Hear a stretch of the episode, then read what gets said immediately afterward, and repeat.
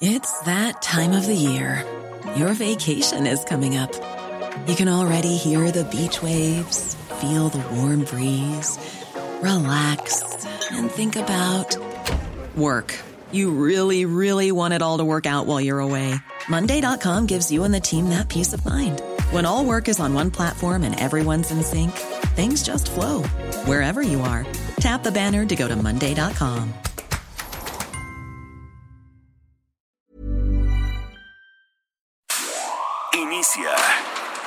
las noticias de la tarde con Jesús Martín Mendoza en Heraldo Radio.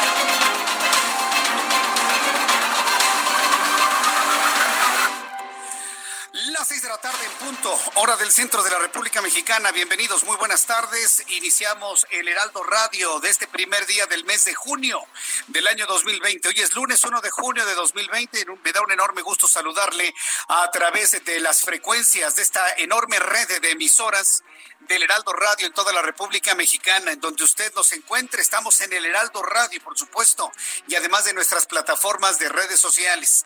Le doy la más cordial bienvenida a este nueve mes y sobre todo un mes que estamos empezando con un mundo verdaderamente crispado que busca entrar a la normalidad luego de la crisis del coronavirus, pero además que se muestra violento, sobre todo por las manifestaciones en los Estados Unidos, que se han empezado a replicar también a nivel internacional.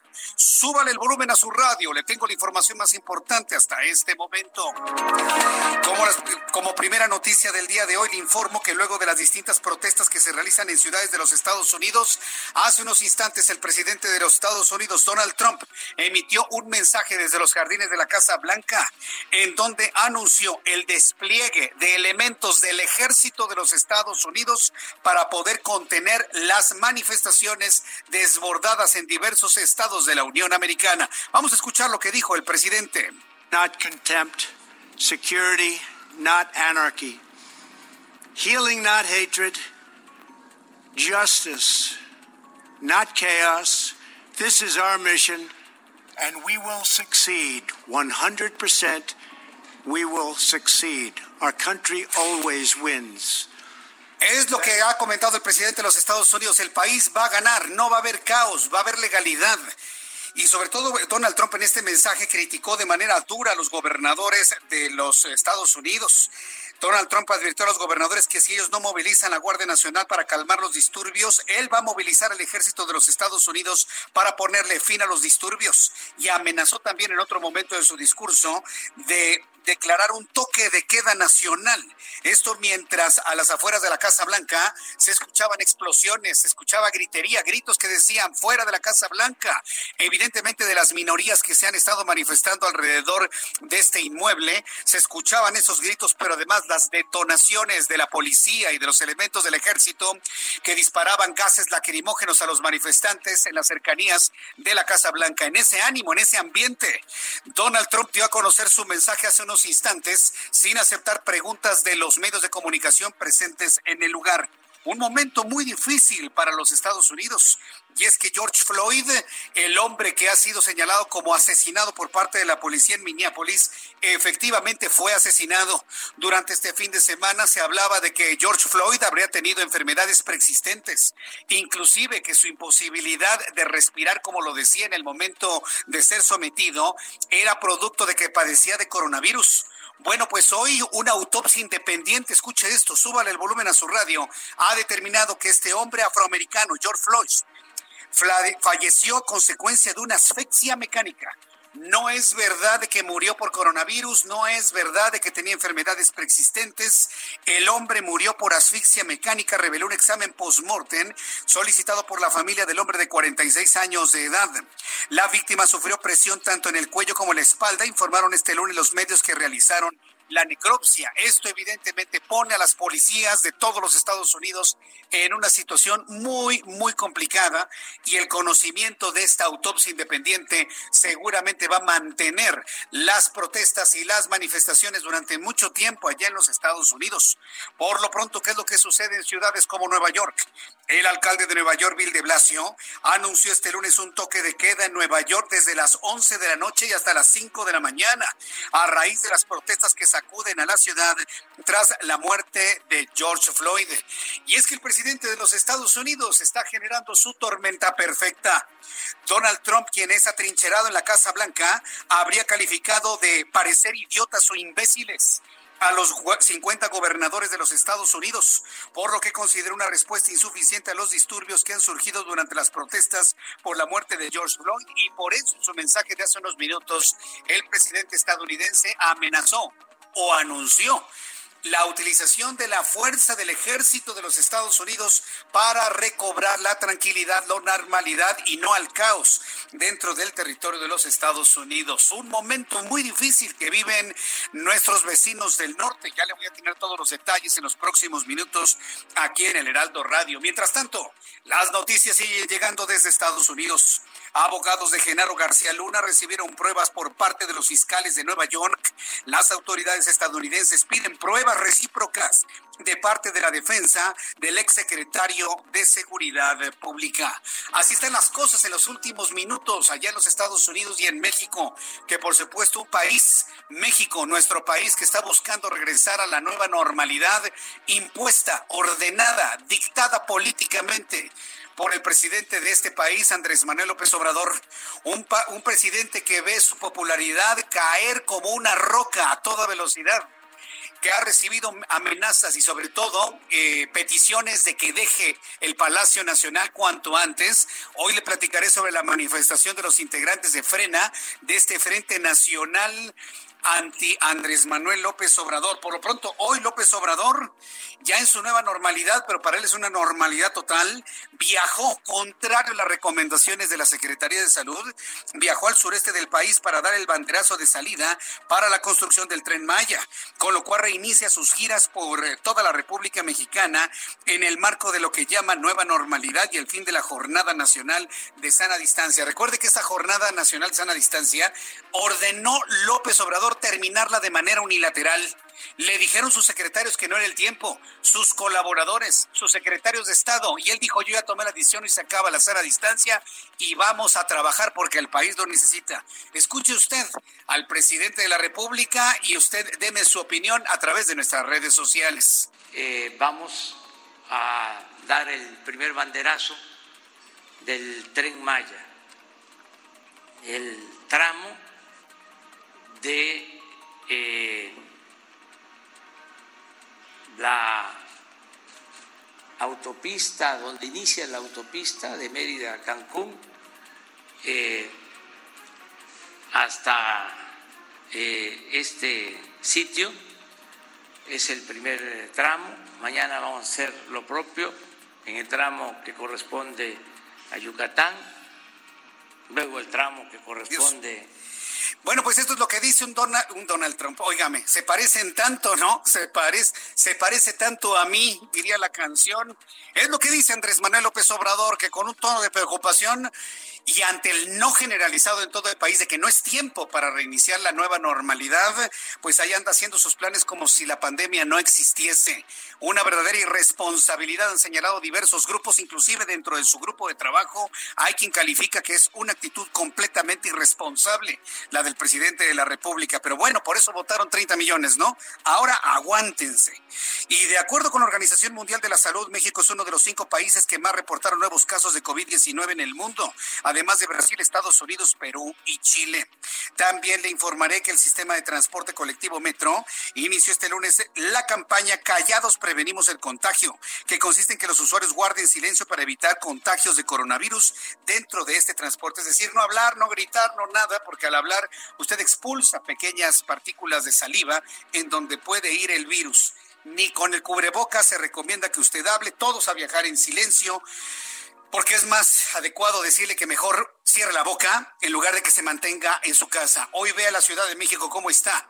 Tenemos una normalidad total. Lo único que hace falta es que abran las tiendas departamentales y los restaurantes. Es lo único que falta mercados, la gente en sus oficinas, completamente normal, en una actitud completamente irresponsable. Y le voy a decir una cosa, Claudia Sheinbaum hoy en la mañana dijo que los casos de coronavirus en la Ciudad de México se han incrementado. Todo esto lo tendremos más adelante aquí en el Heraldo Radio.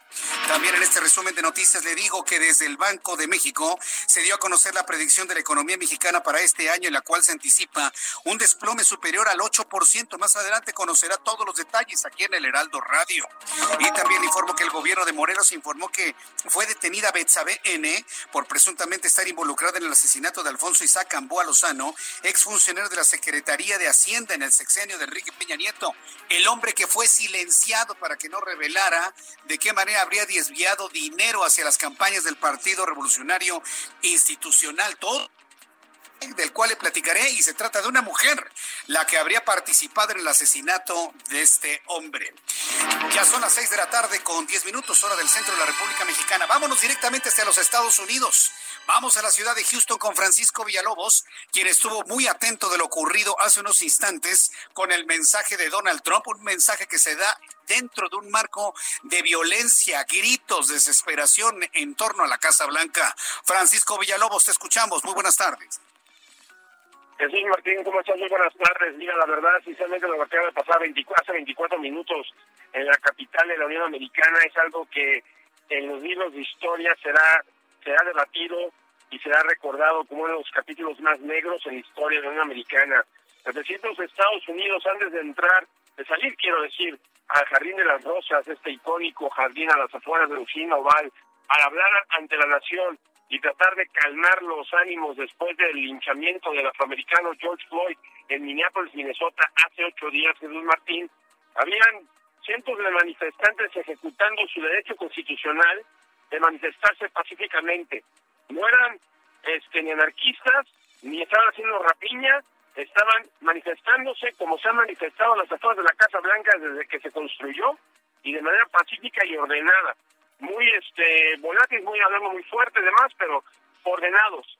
Minutos antes de que saliera el presidente de Estados Unidos, cientos de soldados, no de la Guardia Nacional, del ejército de los Estados Unidos, junto con oficiales del servicio secreto, circunnavegaron a estos este eh, manifestantes, los empezaron a rodear, se empezaron a acercar hacia ellos con sus este uh, batones y también los este los escudos y poco a poco acercándose poco a poco a ellos hasta que de repente de la nada empezaron a dispararles con balas de, de hule y también lanzando bombas lacrimógenas, al igual de bombas de sonidos expansivos para crear un, un desordenado desilusión de la manifestación que, repito, no había hecho absolutamente nada ilegal y estaban ejecutando su derecho constitucional de manifestarse libremente en contra de una situación a las cuales ellos no estaban de acuerdo. Inmediatamente después, ¿sabes? Escuchaban los bombazos de Jesús Martín y sale el presidente de los Estados Unidos a dar un discurso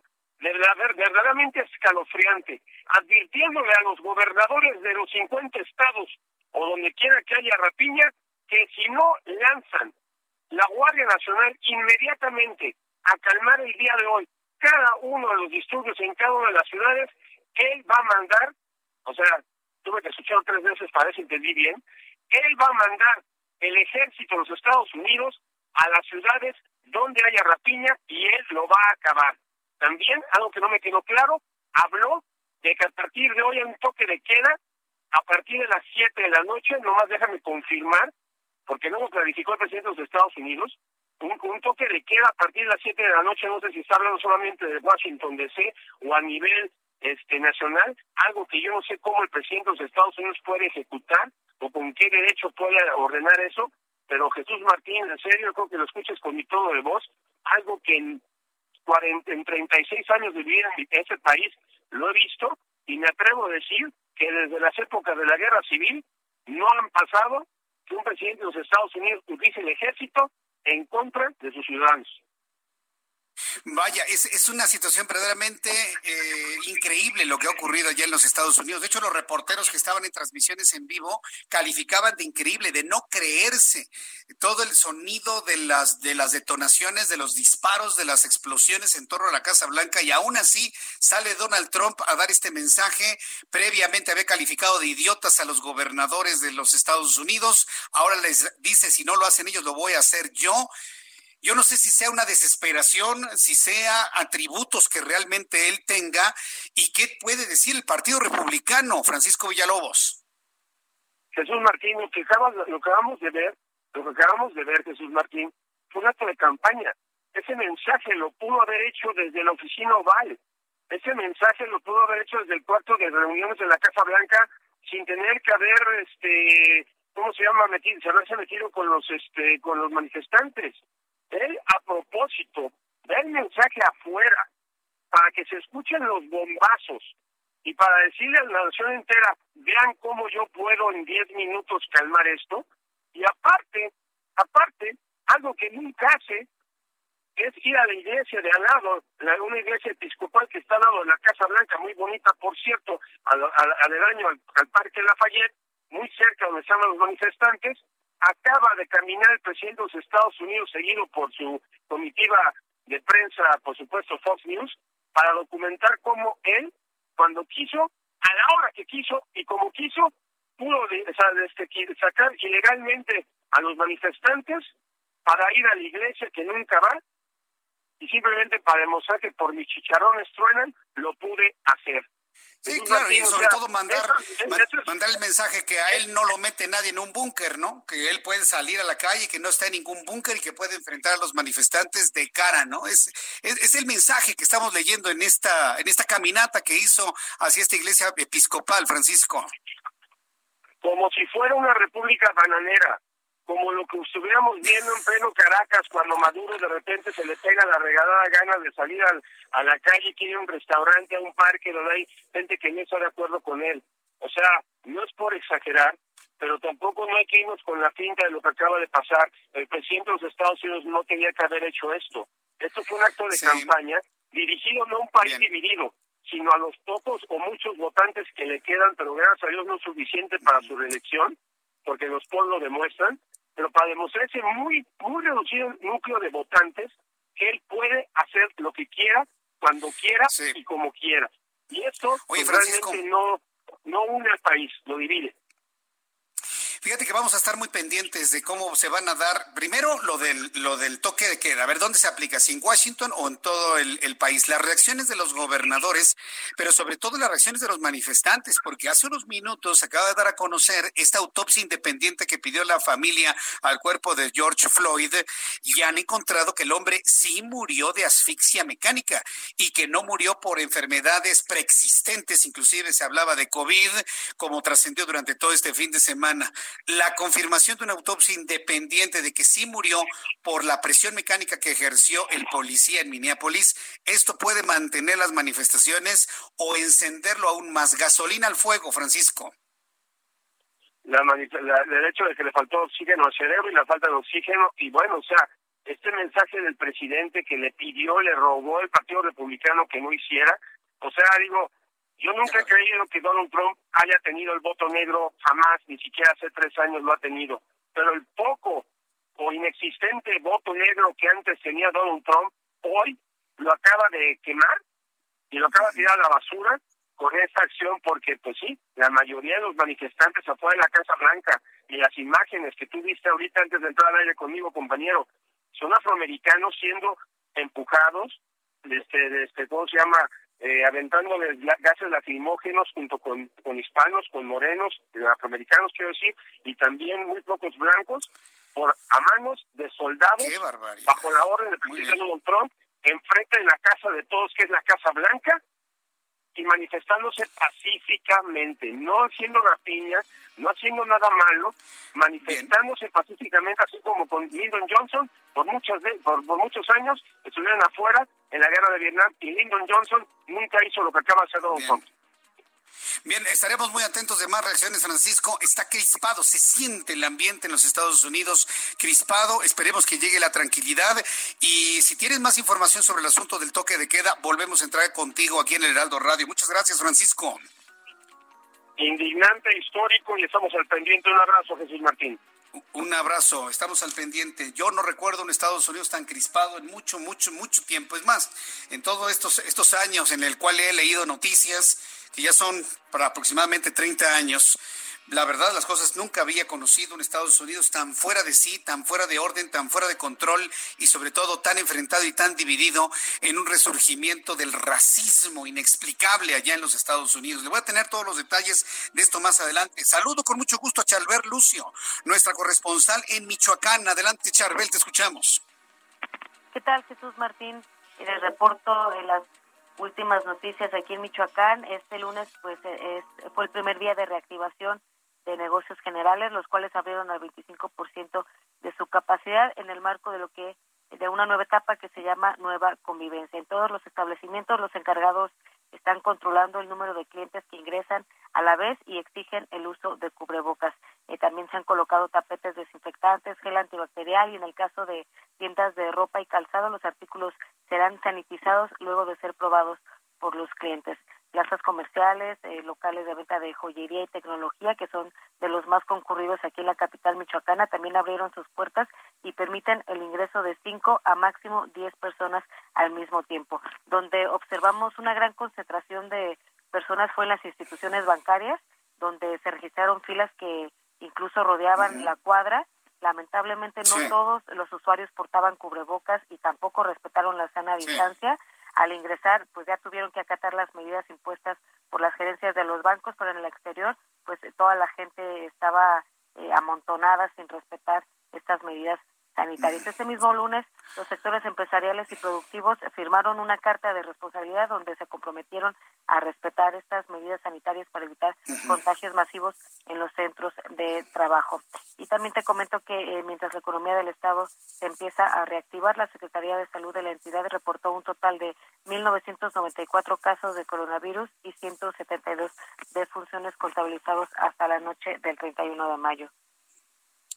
Bien, Charbel, muchas gracias por la información desde Michoacán. Seguimos pendientes. Seguimos pendientes. Vea cómo Michoacán ya prácticamente regresó a la normalidad. Ya todo eso de la sana distancia y demás es un verdadero chiste en Michoacán. Ahí ya regresaron a toda la normalidad.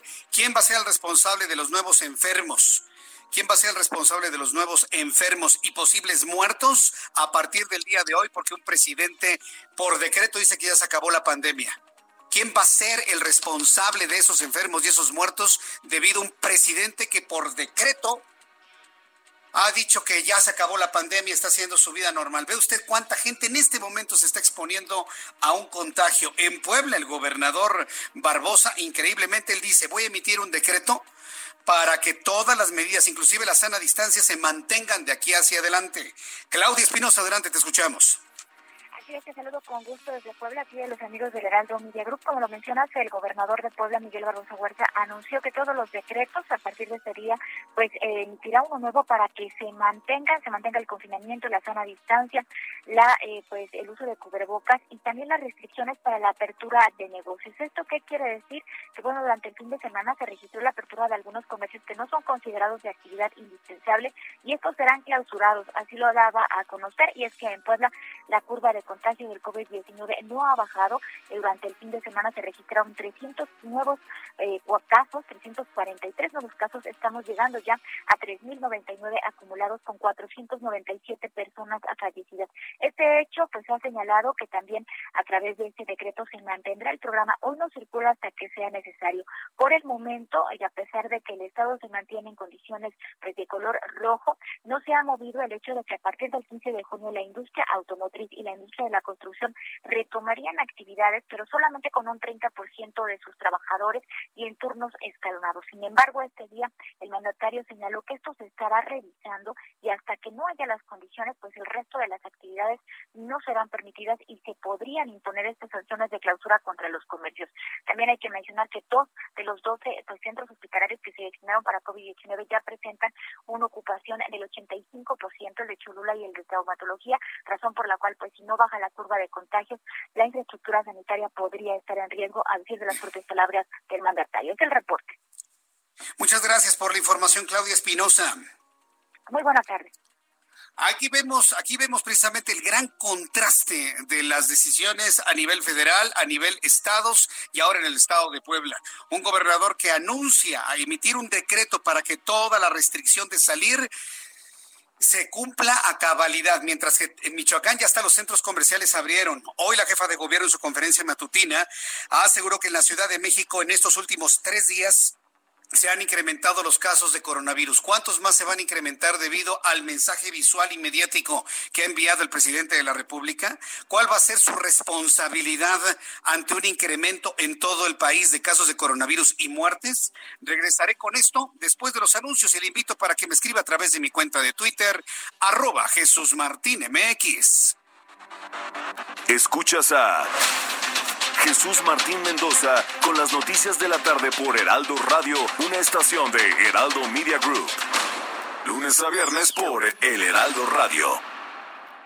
Al quedarnos en casa, no todo es que hacer, trabajo o estudio. También hay que divertirse. Juguemos en familia. Así mejoras el ánimo, la convivencia y el aprendizaje. Que cada miembro de la familia proponga un juego y encuentren el mejor momento de cada día para disfrutarlo. Hay para todos los gustos. Juegos de mesa, de destreza, concentración. Puedes inventar los tuyos. Así estarán mejor y más divertidos. Pero por favor, quédate en casa. Gobierno de México. Heraldo Radio 98.5 FM. En la CNDH, vigilamos que las medidas para atender la emergencia del COVID-19 se apliquen con estricto respeto a la ley y a los derechos humanos de todas las personas. Brindamos orientación y asesoría las 24 horas del día en línea www.cndh.org.mx, en los teléfonos 55 56 81 81 25 y 800 715 2000 o en la aplicación móvil CNDH Atiende. Comisión Nacional de los Derechos Humanos. Todos estamos orgullosos, reconocemos y agradecemos el papel desempeñado por médicos y enfermeras en la emergencia sanitaria. Por ello, el Senado de la República condena enérgicamente cualquier agresión a los integrantes del sector salud.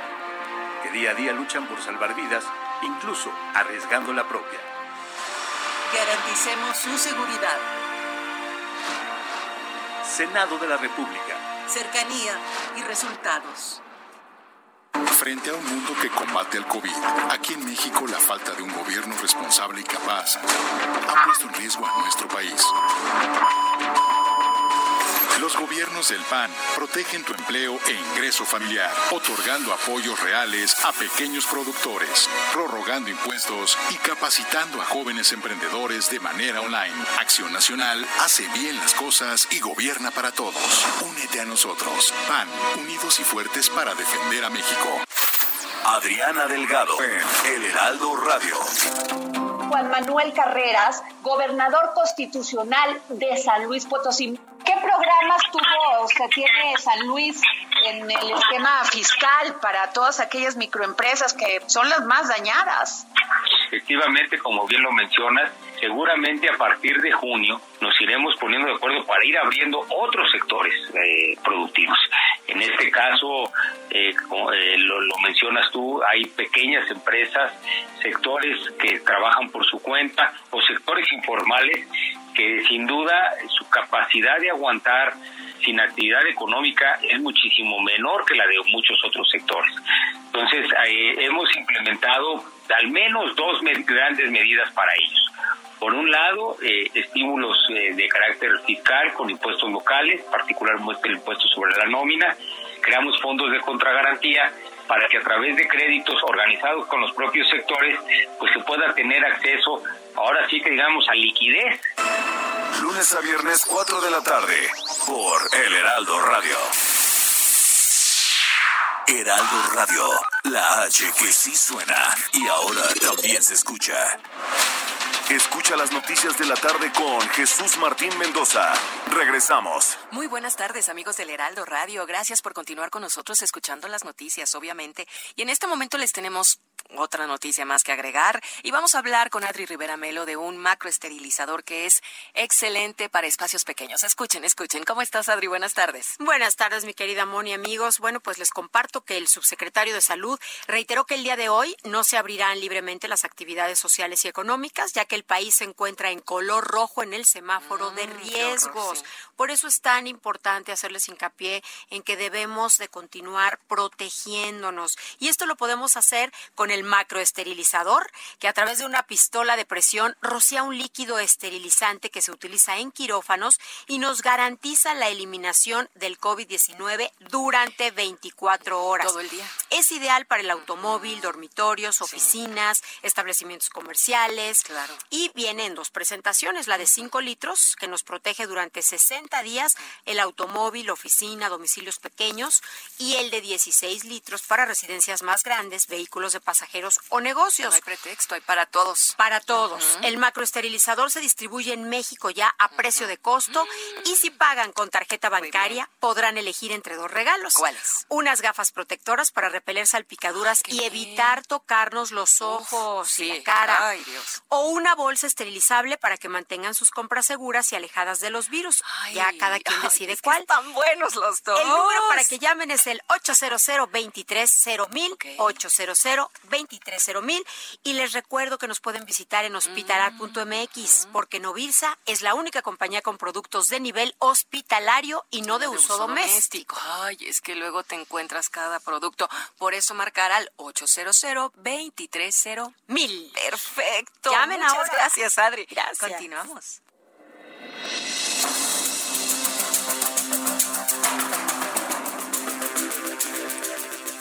Ya son las 6 de la tarde con 32 minutos hora del centro de la República Mexicana. Escucha usted el Heraldo Radio en toda la República Mexicana. Yo soy Jesús Martín Mendoza, que le acompaño con las noticias como todas las tardes. También estamos en un chat en vivo donde estamos intercambiando puntos de vista usted y yo a través de YouTube en mi canal Jesús Martín MX. Bien, le platicaba antes de los mensajes lo que sucedía que comerciales hacían fila entrar, le daba dos vueltas a una manzana la fila para entrar a un banco, por ejemplo, en Michoacán. Bueno, pues en San Luis Potosí sucede algo similar, la gente se arremolinaba en las calles, el nueva normalidad entendida como la terminación de la pandemia por órdenes del presidente. Es verdaderamente increíble. José Alemán, ¿cómo te fue de primer día de supuesta normalidad ahí en San Luis Potosí? Te escuchamos. Gracias, Jesús Martín. Buenas tardes. Efectivamente, el primer día de la llamada nueva normalidad en la capital de San Luis Potosí más bien pareció la vieja normalidad, pues los potosinos fueron omisos a los llamados de prevención por el coronavirus COVID-19 y colmaron las calles del centro histórico y colonias de la capital. Apertura de comercios, restaurantes, plazas de toda índole y hasta bares se comenzaron a observar desde la noche del domingo y este lunes por la mañana incluso hasta las protestas volvieron a Palacio de Gobierno. También se vieron largas filas en la sucursal bancaria, como bien lo dices, en, en, varias sucursales bancarias, en los cajeros de la Comisión Federal de Electricidad y en las oficinas de Telmex, donde también el comercio ambulante se hizo presente. El presidente de la organización Nuestro Centro, Alberto Narváez Arochi, informó que entre 1.500 y 2.000 comercios del centro histórico capitalino abrieron en tanto, la Unión de Usuarios de la Zona Industrial reportó que alrededor de 80 mil trabajadores de sus fábricas reanudaron este lunes labores y otros 45 mil permanecen en sus casas en espera de ser llamados o bien anunciarles su despido. Por su parte, la CTM señaló que son 37 las empresas y 58 mil los trabajadores del clúster automotriz que este lunes comenzaron a reanudar actividades de manera escalonada, iniciando con el 20% de su plantilla laboral.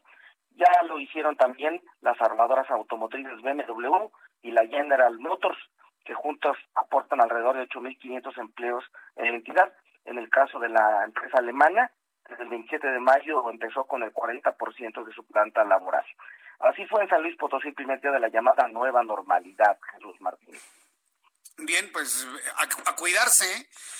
Y yo soy de la idea claro. de que no hay que confiarse, estimado Por José supuesto. Alemán. Ok, saludos. Hay que cuidarse, gracias, que te ve muy bien. José Alemán, corresponsal en San Luis Potosí. Me dice Patricia Chávez, no hagas corajes, pues no hago corajes, estoy preocupado, pero la idea es ocuparnos en hacer precisamente estos llamados, como se han hecho en la Ciudad de México y en Puebla, de mantenerse en casa, de mantener la sana distancia. ¿Qué tal la Ciudad de México el día de hoy? Empiezo con nuestros compañeros reporteros urbanos, periodistas especializados en información de ciudad. Daniel Magaña, adelante, te escuchamos, Daniel. ¿Qué tal, eh, Jesús Martín? Muy buenas tardes. Bueno, pues se pone de manifiesto esta responsabilidad social y es que pues realmente no se presentan eh, complicaciones viales en las principales vialidades. Hemos recorrido la zona del anillo periférico sur, la avenida de los insurgentes, así como el eje 10 sur, la zona de Copilco, pues una vez favorable no se tienen también pues aglomeraciones. Hay que recordar que a partir del día del mañana bueno, pues ya se reabrirá tanto el bosque de Tlalpan como el de Aragón y el del bosque de Chapultepec. Aquí, bueno, pues será gradual, eh, pues, precisamente para que las personas empiecen a realizar alguna pues actividad física, pero en términos generales, bueno, pues las personas se mantienen en este llamado de la emergencia sanitaria en sus casas y no se presentan pues prácticamente aglomeraciones en las principales vialidades o en lugares que, bueno, pues pudiera ser factible como los lugares de abasto. El reporte de Jesús Martín. Muy buenas tardes. gracias, muy buenas tardes. Eh, nos informa nuestro compañero Daniel Magaña. Israel Lorenzana, ¿en qué parte del Valle de México estás y cómo te fue con tanta gente el día de hoy? Jesús Martín, muchísimas gracias. Pues fíjate que sí se notó una, pues un importante incremento, esto de personas en las calles, también en materia vehicular. Hemos checado que pues el incremento vehicular también es importante en diferentes arterias de la ciudad. Y esto hay que sumar las movilizaciones que se han registrado el día de hoy, Jesús Martín, y es que continúa un grupo de trabajadores sindicalizados del Aeropuerto Internacional de la Ciudad de México, quienes comenzaron a manifestarse desde las 11 de la mañana, Jesús Martín, y hasta este momento, pues continúan en esta protesta donde ellos están pidiendo, bueno, pues que les den eh, las utilidades del ejercicio 2019.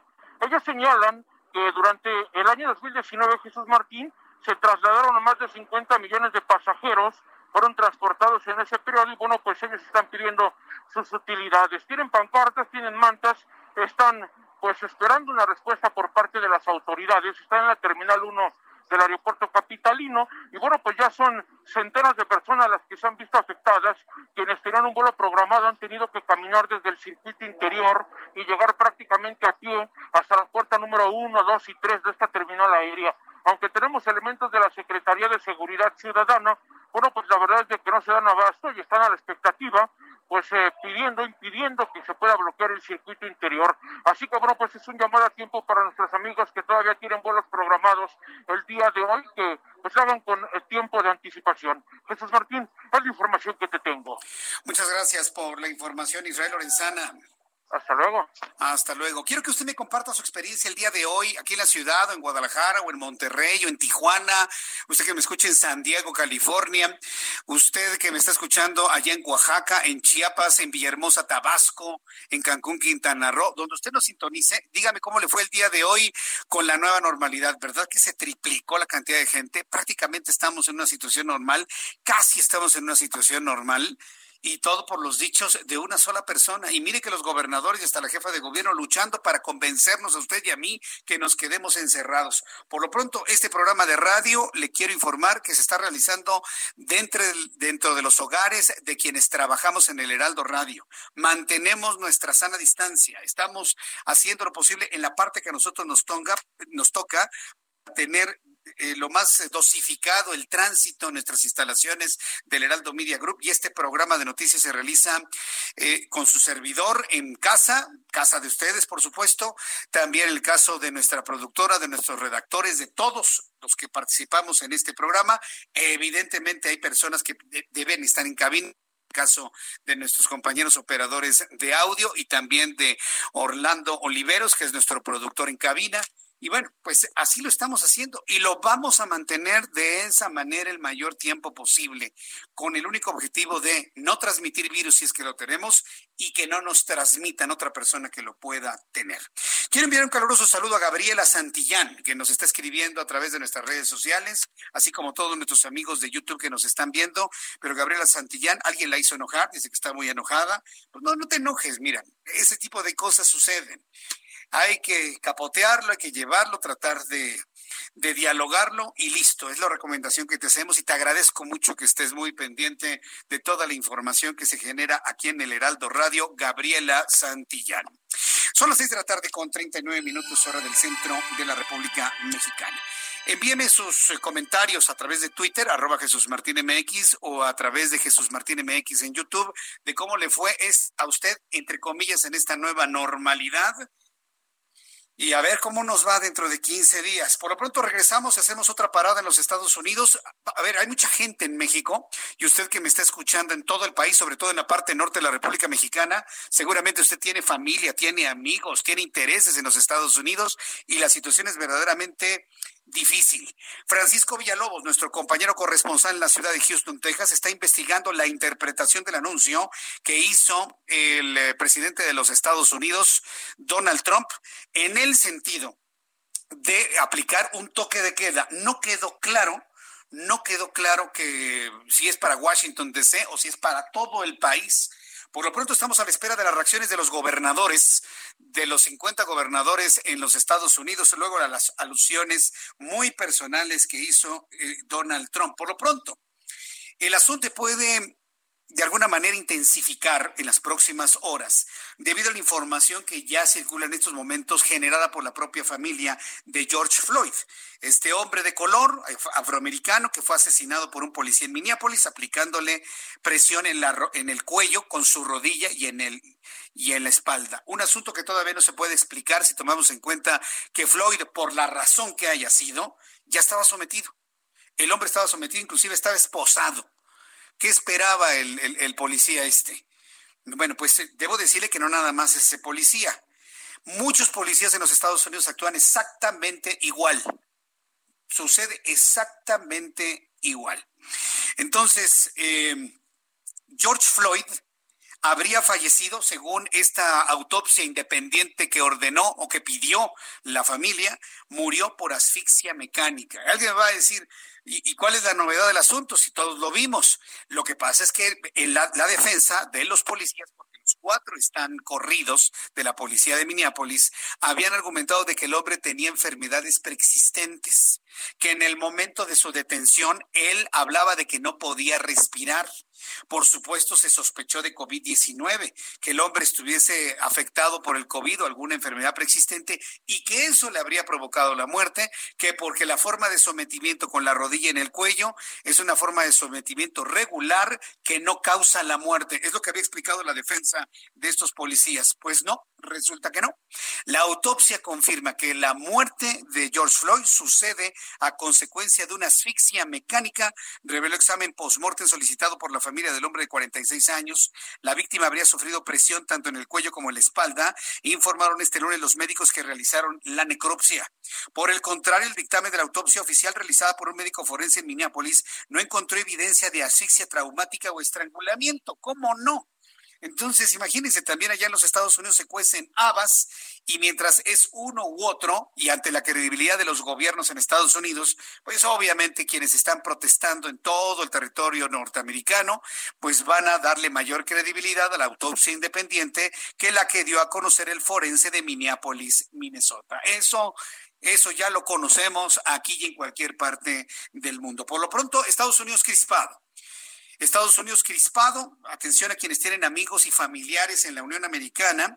Quiero informarle que luego de los actos violentos y saqueos que se registraron el domingo en la noche en la ciudad de Nueva York, ¿sí? o Puebla York, como también le llaman, en medio de la protesta que cientos manifestantes realizaron para exigir el cese a la brutalidad policial y justicia por la muerte de George Floyd en Minneapolis, el gobernador de Nueva York, Andrew Cuomo, ordenó hoy lunes el toque de queda en la Gran Manzana, el cual se cumplirá a partir de las 11 de la noche.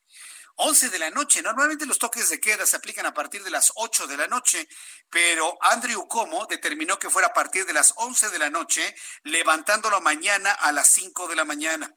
El alcalde Bill de Blasio se unió al anuncio del gobernante estatal y defendió la, la, puesta en marcha del toque de queda para proteger hechos de violencia y daño en las propiedades. Y es que la gente ha salido a las calles con el pretexto de la muerte de George Floyd a causar desmanes, saqueos, rompimiento, violencia exacerbada. precisamente por lo que ha comentado Donald Trump, de que si no los gobernadores hacen lo que tienen que hacer con la Guardia Nacional, él va a enviar elementos del ejército para regresar el orden, pero con el ejército estadounidense. Mientras tanto, Donald Trump, presidente de los Estados Unidos, había dicho en la Casa Blanca eh, que parecían idiotas e imbéciles los 50 gobernadores de los estados del país, por lo que consideró una respuesta insuficiente ante los disturbios que han tenido lugar durante las protestas por la muerte del señor Floyd a manos de un policía. El presidente Donald Trump, antes del discurso que le presentaba al inicio de nuestro programa de noticias, pidió incrementar la cantidad de arrestos y mostrar dominio ante los disturbios que surgen día a día durante las distintas protestas en el país. Donald Trump les dio un consejo claro para hacer frente a la mayor oleada de violencia racial en los Estados Unidos desde el asesinato del líder de los derechos negros, Martin Luther King. Si podemos establecer un punto en la historia desde cuando no se veían manifestaciones y disturbios de esta naturaleza, bueno, establezcalo en el tiempo cuando fue asesinado Martin Luther King. Mediante una videoconferencia, Donald Trump dijo a los gobernadores que los manifestantes eran terroristas y debían dominarlos, que deben detenerlos, presentarlos a juicio y hacer que vayan a la cárcel durante mucho, mucho tiempo, dijo el presidente Donald Trump. El mundo concluyó, se está riendo de nosotros, dijo el presidente a los 50 gobernadores que además calificó como idiotas. Ya veremos qué es lo que le responden a Donald Trump, pero vemos que ha tenido una, una tormenta perfecta y él mismo se la ha agenciado, él mismo se la ha provocado. En cuanto tengamos reacciones de los gobernadores en Estados Unidos y algún otro mensaje de Donald Trump, eh, a través de su cuenta de Twitter, que por cierto nos decía, por cierto nos decía eh, Francisco Villalobos en nuestra transmisión del Heraldo Televisión, los integrantes del Partido Republicano, eh, también los legisladores del Republicano le están no pidiendo, le están suplicando a Donald Trump que ya no use Twitter, que se mantenga alejado de Twitter porque todo lo que está tuiteando está crispando y está enervando el ánimo en la sociedad estadounidense.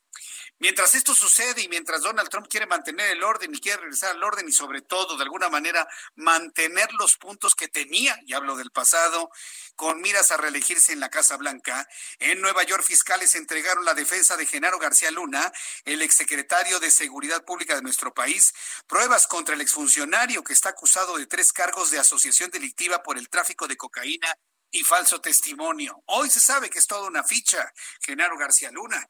Las pruebas incluyen correos electrónicos, fotografías y transacciones financieras, así como comunicaciones interceptadas. Entonces, mientras Estados Unidos tiene convulsiones en este momento, bueno, pues va fluyendo el asunto de Genaro García Luna que cada vez suma y suma más elementos en su contra.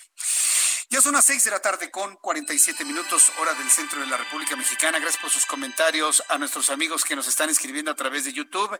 Edwin Saucedo, gracias Edwin, dice, pues yo los que tengo todos los bloqueados, ah, bueno, está hablando de, algunos bloqueos a través de nuestra plataforma. Dice Héctor Bravo, no veo a muchos chauros, ¿será que los bloquearon a todos. Se les cae normalmente el Internet cuando no hay forma de defender lo indefendible. Francisco Durante Martínez, desde Chiapas, Tuxtla Gutiérrez. Acá se triplicó la circulación de personas y el transporte público y para colmo, las lluvias todo el día. Salud. Allá me están informando que se triplicó el coronavirus. Por cierto, el coronavirus, el SARS-CoV-2, que es el coronavirus nuevo, la cepa nueva y que provoca una enfermedad que se llama COVID-19, eh, sobrevive más en ambiente húmedo y en ambiente fresco que en calor. El calor no lo destruye, pero se reproduce y se dispersa con mayor facilidad en la humedad y en el ambiente fresco. ¿Y cómo estamos en este momento en la República Mexicana, ya con los primeros sistemas ciclónicos que están provocando lluvia? Aquí en Ciudad de México se espera lluvia ya en los próximos minutos. Entonces hay que estar muy atentos de cómo se va desenvolviendo esta pandemia durante los próximos días. Eh, tenemos 1.110 personas en este momento a través de YouTube. ¿Y, ¿Y por qué lo menciono 1.110? Porque usted sabe que durante mucho tiempo ese número fue muy especial para este programa de noticias. 1110 personas a través de YouTube. Les agradezco mucho el que nos estén siguiendo y muchísimos miles más, por supuesto, en la gran red de emisoras del Heraldo Radio en toda la República Mexicana. Gracias, José Chepe. Dice Trump, vete olvidando de tu reelección. ¿Quién sabe, José? Y te voy a decir una cosa, no es porque yo tenga un deseo de que se reelija Donald Trump. Hoy salieron varias encuestas de diversos medios contrarios a Donald Trump, donde planteaban que ya Joe Biden le lleva 10 puntos de ventaja a Donald Trump. Yo no creería, después de la experiencia con Hillary Clinton, que Donald Trump vaya perdiendo. Y le voy a decir por qué. Porque Donald Trump tiene en su haber, tiene en su haber un, un voto secreto, un voto oculto muy poderoso, muy fuerte, ¿eh? porque en Estados Unidos mucha de la sociedad estadounidense es hipócrita. Entonces, si usted le pregunta, oye, ¿qué opinas de Donald Trump? No, pues está loco, pero en realidad van a votar por él, porque en el fondo coinciden con la forma en la que piensa Donald Trump. Eso fue lo que pasó en la elección donde venció a Hillary Clinton. Y eso no se ha querido aceptar, pero hay que entender la situación. Donald Trump es un hombre que mueve la fascinación de algunos por los asuntos racistas inclusive. Si usted le pregunta a los güeros, a los estadounidenses, estadounidenses güeros que están del centro hacia el norte de los Estados Unidos y siguen siendo la mayoría, muchos de ellos están a favor de las políticas de Donald Trump. Entonces, esto es muy importante también señalarlo. No hay que decir, no, ya perdió Donald Trump, quién sabe. El pueblo estadounidense no es como el pueblo mexicano, ¿eh? Allá en Estados Unidos la gente se guarda su comentario de su voto, lo tiene muy en el fondo de su corazón y en este momento hay mucha gente que le puede asegurar, aunque le diga que no, sí va a votar por Donald Trump en lugar de un Joe Biden que también le está cayendo encima todo lo, lo, increíble, lo indecible. Ha empezado a surgir una serie de videos que se llaman Creepy Old Joe. En Estados Unidos ya se le conoce así esta campaña de, bueno, no sé si de difamación, pero sí para dañarle el prestigio a Joe Biden, en donde se muestra un Joe Biden acosador de mujeres, golpeador de mujeres, e inclusive lo han acusado hasta de pederastia. Entonces, todo eso se está sintetizando en algo que se conoce en Estados Unidos como el creepy old Joe. Y pues mire, teniendo así a un Joe Biden y teniendo un Donald Trump como lo vimos hace unos instantes, pues la verdad en Estados Unidos están de no saber a quién irle con toda franqueza. Bien, cuando son las 6 de la tarde con 52 minutos, tenemos de por... Están Roberto San Germain en la línea. Me da mucho gusto saludarte, mi querido Roberto. Qué gusto saludarte. Bienvenido al Heraldo Radio. Danos algo de aire y de respiro con tus deportes. Bienvenido.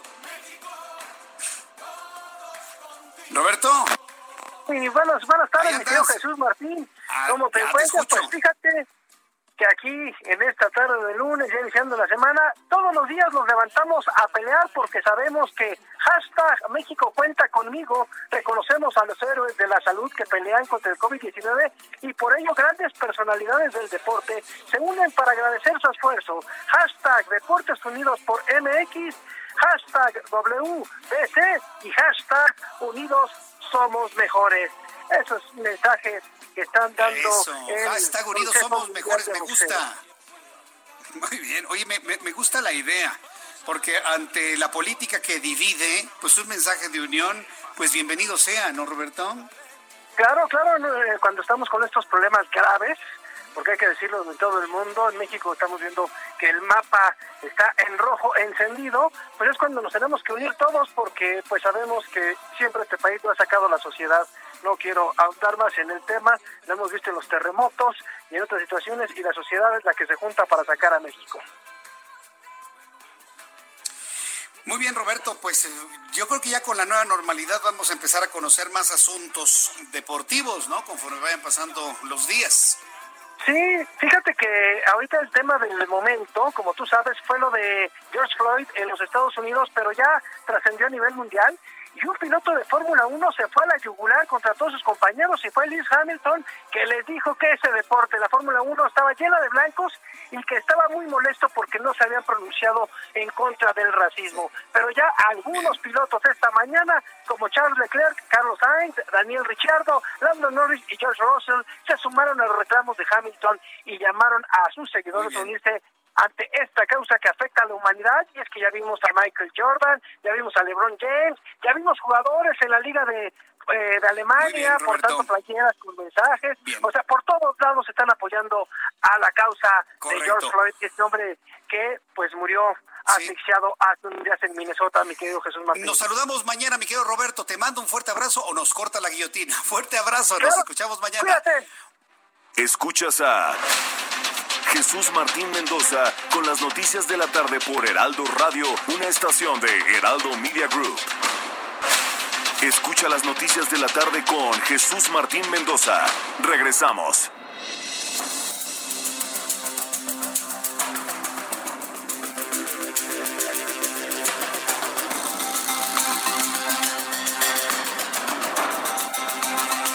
Son las 7 en punto, las 19 horas en punto, tiempo del centro de México. Súbale el volumen a su radio, porque aquí en el Heraldo Radio le tengo un resumen con las noticias más importantes. En las últimas horas ha sido muy comentado lo que sucede en los Estados Unidos. Donald Trump dijo que va a movilizar a todos los recursos civiles y militares para terminar con los saqueos y disturbios en los Estados Unidos. En un mensaje conocido hace una hora, el presidente de Estados Unidos, Donald Trump, indicó que los hechos de violencia registrados en los últimos días no son protestas pacíficas. Esto es terrorismo nacional. Tras sus palabras en la Casa Blanca, cruzó la iglesia de San John, dañada por los incidentes, y levantando una Biblia aseguró, vamos a salir muy fuertes de esta situación, comentó el propio Donald Trump en un hecho que nos parece bastante familiar, ¿no? Él no levantó un detente, pero levantó la Biblia y dice, vamos a salir fuertes de esta situación. El mandatario también indicó que a partir de las 11 de la noche habrá toque de queda y advirtió, quien viole la ley será detenido y se enfrentará a cargos criminales debemos entender que hay un toque de queda que podría aplicarse a todo el territorio estadounidense, a los eh, todos los estados que conforman el país. Le voy a tener más detalles de esto en los próximos minutos aquí en el Heraldo Radio. Mientras tanto, policía va a penal de máxima seguridad por asesinato de George Floyd. El oficial acusado de asesinar a George Floyd fue removido por segunda vez un nuevo centro de reclusión en menos de una semana. El oficial del Departamento de Policía de Minneapolis, Derek Chauvin, fue trasladado hacia la corrección de Minnesota en Oak Park Heights estaremos muy atentos de, dónde va a quedar finalmente este hombre, a ver si de repente no lo hacen ojo de hormiga. Eso ya se lo digo yo, ¿eh? Inicia la distribución de cerveza tras Jornada Nacional de Sana Distancia.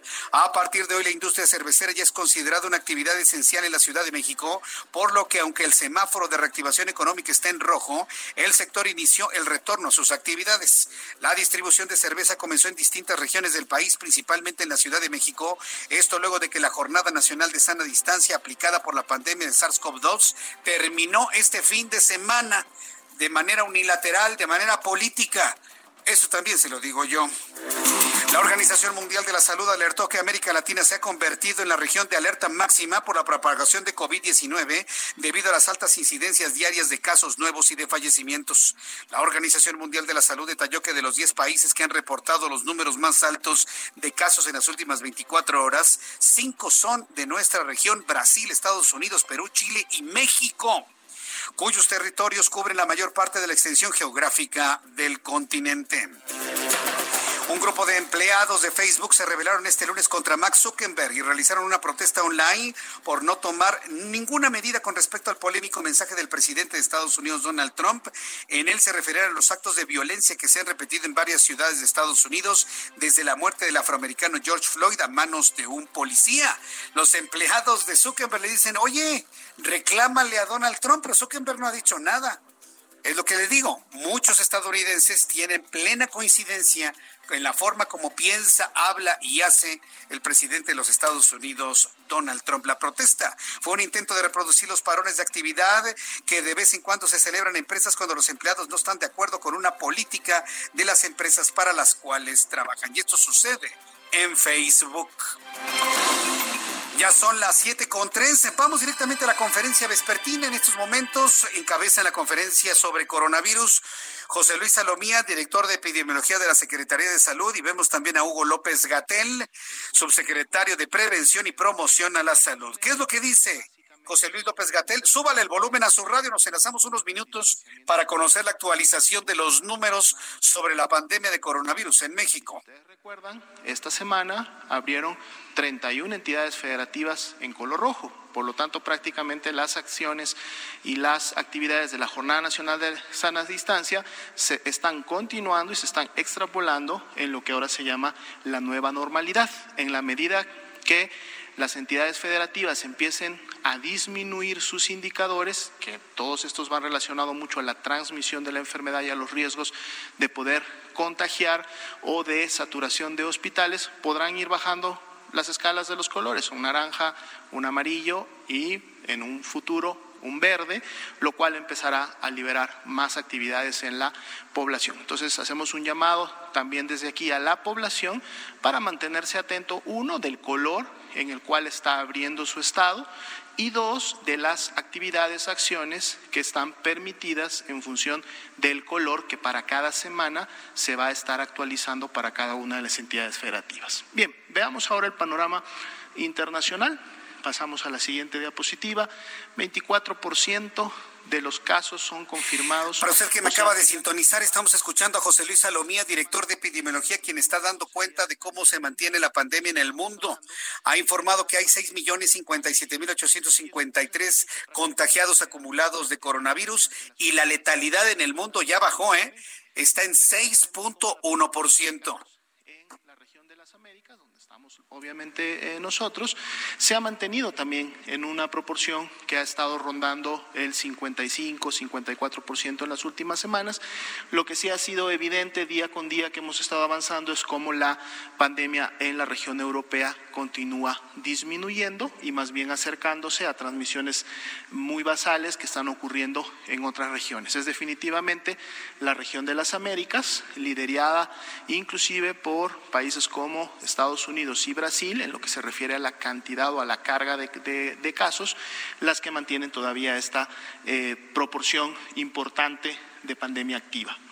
Pasamos ahora a los números nacionales. En la siguiente diapositiva, el día de hoy actualizamos 282 mil 89 personas las que han ingresado a protocolo de estudio, es decir, que han sido clasificadas como casos sospechosos de COVID-19. Para ser clasificado como un caso sospechoso, una persona debe de desarrollar y presentar al menos dos de tres síntomas, que son los más comúnmente encontrados en pacientes que enferman de COVID, como son la fiebre, como son la cefalea y como son la tos. Pero basta con que tenga dos de estos y síntomas accesorios de lo que puede encontrarse en un catarro, en una gripa fuerte.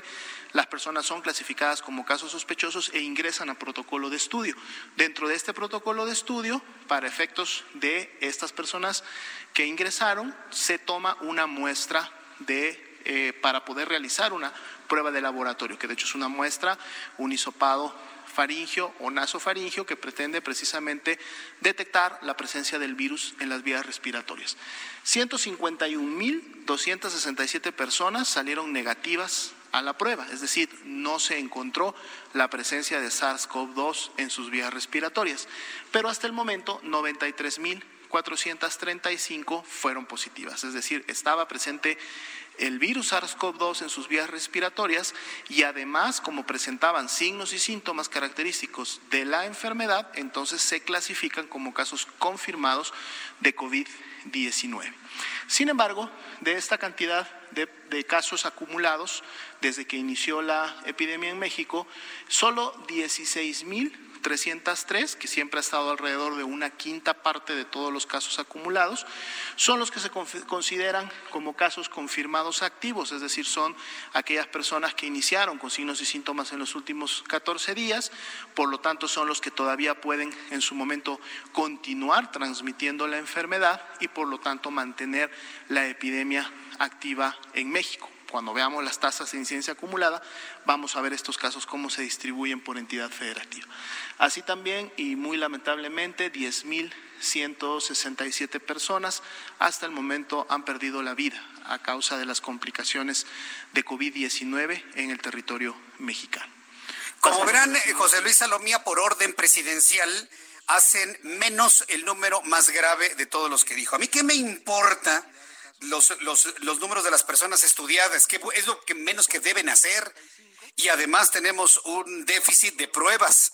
A nosotros, ¿qué nos importa cuántas, cuántas pruebas han hecho cuando no es cierto que hay pruebas? Lo que nos importa es el nivel de letalidad de esta enfermedad en México, señora Lomía. Y se lo decimos así claramente a la Secretaría de Salud. No lo van a cambiar porque están muertos de miedo de que los corra Andrés Manuel López Obrador y les haga algo.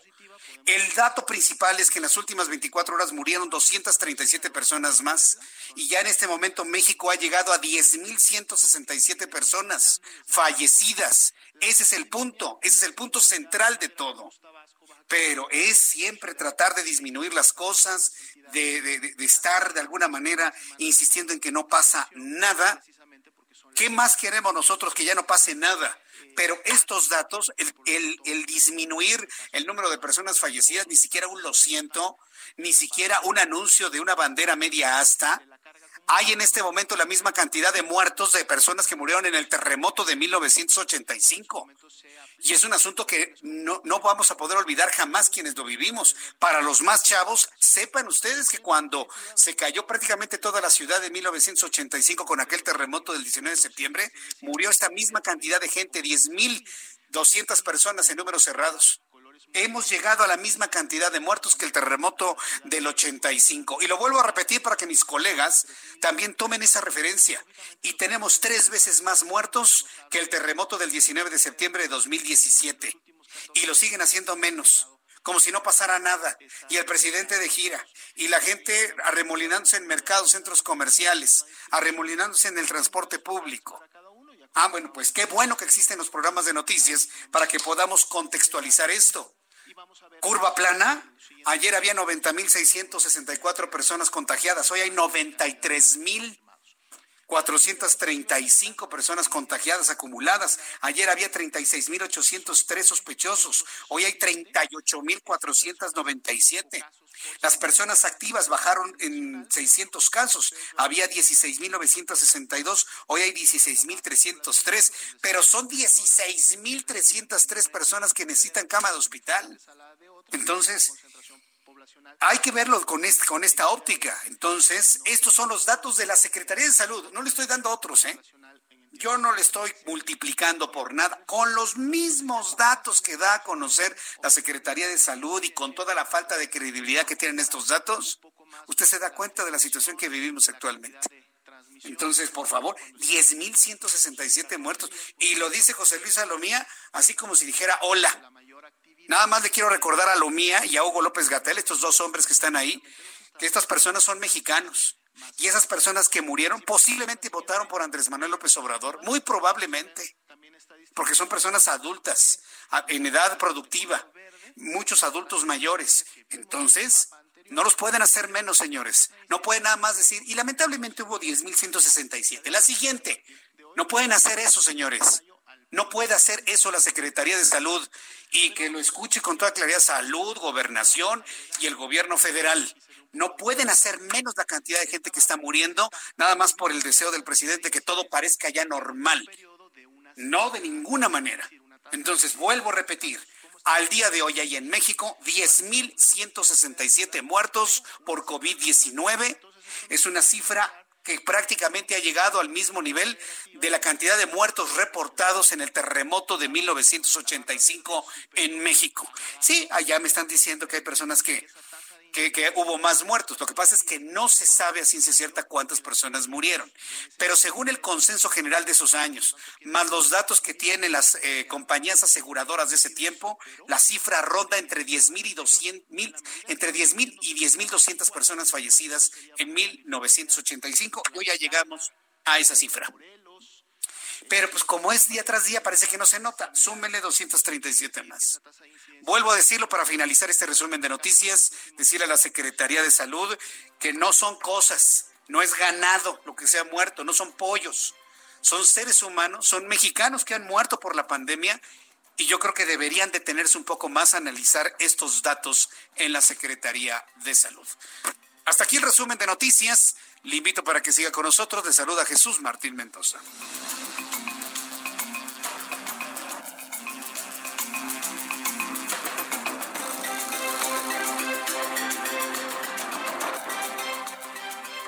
Ya son las 7 con 14, las 7 con 14 horas del centro de la República Mexicana. Saludo con muchísimo gusto a mi compañero Israel Lorenzana, quien nos tiene más información de lo que ocurre aquí en la capital de la República, en el Valle de México. Adelante, Israel.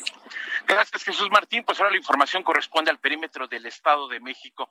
Fíjate que la avenida central Carlos Juan González se presenta en términos generales con una vialidad aceptable. Hay asentamientos en las diferentes estaciones de la línea B del metro, maniobras de ascenso y descenso por parte también del transporte público pero nada para pensar en alternativas para quien viene de la zona del circuito interior de San Juan de Aragón y con dirección hacia Ciudad Azteca. El sentido opuesto, la circulación fluye a buena velocidad. Ya hablábamos de este notorio incremento vehicular, pero bueno, pues todavía no se generan asentamientos considerables para nuestros amigos que van con dirección hacia la zona del Río de los Remedios o los que siguen su marcha con dirección hacia la zona del circuito interior en su tramo Río Consulado. Jesús Martín, la información que te tengo. Muchas gracias por la información, Israel Lorenzana. Hasta luego. Hasta luego, que te vaya muy bien. Vamos con nuestro compañero Daniel Magaña. ¿En qué zona te encuentras, Daniel? Adelante. ¿Qué tal, Jesús Martín? Nos encontramos recorriendo la avenida Renato Leduc, esto en la incorporación hacia la zona del anillo periférico sur, en este momento pues no está trabajando toda la zona pues de servicios eh, urbanos de esta alcaldía de Tlalpan. Y te hago mención en esto porque hay una alcantarilla la cual eh, bueno, pues no tiene tapa, esta parcial no tiene tapa, está muy peligrosa la zona de Renato Leduc, eh, un par de calles antes de llegar hacia la zona del anillo periférico sur, la calle de San Juan de Dios, así que está en una curva a la derecha, hay que tener cuidado las personas que a diario utilizan esta vía para trasladarse de la zona centro de esta alcaldía de Tlalpan en dirección hacia Huipulco o bien un poco más adelante bueno, pues ya incorporarse la calzada de Tlalpan en dirección hacia la zona de Tasqueña. El reporte, muy buena tarde. Gracias por la información, Daniel Magaña. Hasta luego. Hasta luego, que te ve muy bien. Es Daniel Magaña nuestros compañeros reporteros urbanos que están en todo el Valle de México informándole a usted lo que verdaderamente ocurre, sobre todo ya en los días que ya parece todo normalizado debido a una decisión política en México. Sí, porque esto, esto de la nueva realidad o la nueva normalidad o la nueva mortalidad, como dice el señor este, que todavía, increíblemente, todavía trabaja como secretario de salud en esta nueva mortalidad, porque así le dice, eh, ahora tenemos, como le digo, no, es una decisión de carácter técnico, sino que es una decisión de carácter político el empezar con esa normalidad. Bien, vamos a continuar con la información precisamente de lo que reflexionó hoy Andrés Manuel López Obrador, presidente de México. Se fue a Isla Mujeres. yo, que sepa, el tren Maya no pasa por Isla Mujeres. ni modo de que el tren se meta así en el fondo del mar y lo suba y y le hagan una, una vía ahí en Isla Mujeres. No, yo que sepa, pues el tren Maya no pasa por Isla Mujeres. Pero pues allá estaba el presidente, ¿no? Haciendo su gira o estaba de vacaciones. Por ahí me cuentan de que un integrante de su familia quiere irse de vacaciones al mar. Ándale, sí, papá, ándale, ándale, ándale, papá. Y pues bueno, está bien, vámonos. Bueno, todo lo que, hace, lo que hacen los padres por los hijos, ¿no? Lo que hacemos los padres por los hijos. Yo no entiendo qué hacen Isla Mujeres el presidente, pero bueno. Desde Isla Mujeres, Quintana Roo, Andrés Manuel López Obrador afirmó que el inicio de la nueva normalidad debe llevarse con disciplina, ya que si existen rebrotes de COVID-19 tendrán que cerrar de nuevo en referencia a las actividades económicas. Oiga, nada más que responsabilidad. ¿Rebrote? ¿Rebrote, presidente? ¿De verdad? ¿De verdad? ¿Habla de un rebrote? Dígame en qué momento terminó la pandemia de COVID-19 en México para hablar de un rebrote.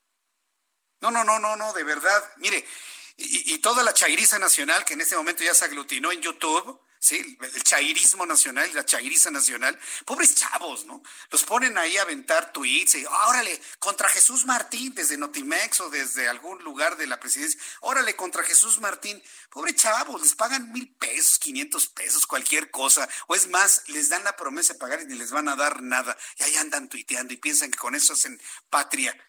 La patria se hace entregando la vida, señores, no nada más mandando tweets tontos ahí y reflexivos. Entonces, por favor, señores, un poco más de, seriedad. ¿Habla un presidente de rebrote cuando ni siquiera ha terminado de salir completamente el brote en México, el original? O sea, de, de, verdad, debemos detenernos en esto para que usted lo piense y lo reflexione. Bueno, pues dice el presidente de la República que si hay un rebrote, entonces van a cerrar.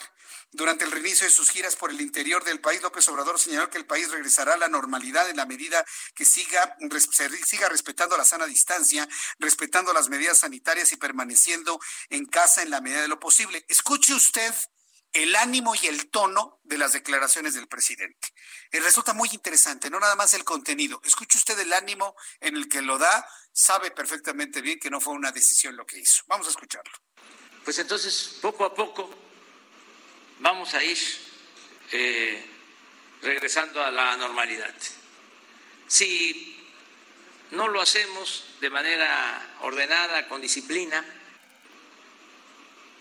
y eso produce, eh, contagios eh, y se presentan rebrotes, pues entonces vamos a, a cerrar de nuevo.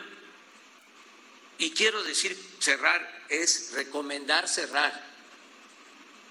Nada de eh, imposiciones autoritarias. Desde el principio hemos podido eh, salir adelante por la actitud responsable de la gente, sin necesidad de toques de queda, de prohibiciones. La gente ha actuado de manera muy responsable. Pues sí, esa es la tónica de este señor que trabaja de presidente de la República y de que de manera increíble está en la silla, siempre echándole la culpa a la gente. Y si después de lo que acaba de decir, si alguien se enferma, pues es tu culpa, pues yo te digo salieras, pero no te voy a obligar. Es tu culpa, ¿eh? Porque la responsabilidad es de la gente, no es mía. La responsabilidad es de la gente. Entonces, por favor, por el amor de Dios, vean ustedes qué, qué forma de discurso. Y habla de rebrotes. rebrote, como si... Yo ya había notado esto en sus discursos, como si el coronavirus fuera un asunto de hace un año, de hace seis meses, de que ya lo, de que ya lo lograron. Tengo en la línea telefónica a Gerardo Rodríguez, experto en seguridad, así como López Obrador se debate en cuál va a ser su eh, su imagen a nivel internacional, pues yo creo que todos los presidentes del mundo están en esa preocupación. Gerardo Rodríguez, adelante, te escuchamos. Muy buenas tardes. Muy buenas tardes, Jesús Martín. Mira, todos los presidentes del mundo están preocupados por dos cuestiones. O cómo van a salir ellos librados y su imagen personal y su gobierno, o cómo va a salir librada la imagen, el prestigio de sus países después de esta pandemia. China, por supuesto, está muy preocupada porque se le atribuye el origen de esta pandemia al consumo de animales exóticos. Estados Unidos está muy preocupado por la crisis de violencia que está viviendo, por el mal manejo de esta pandemia.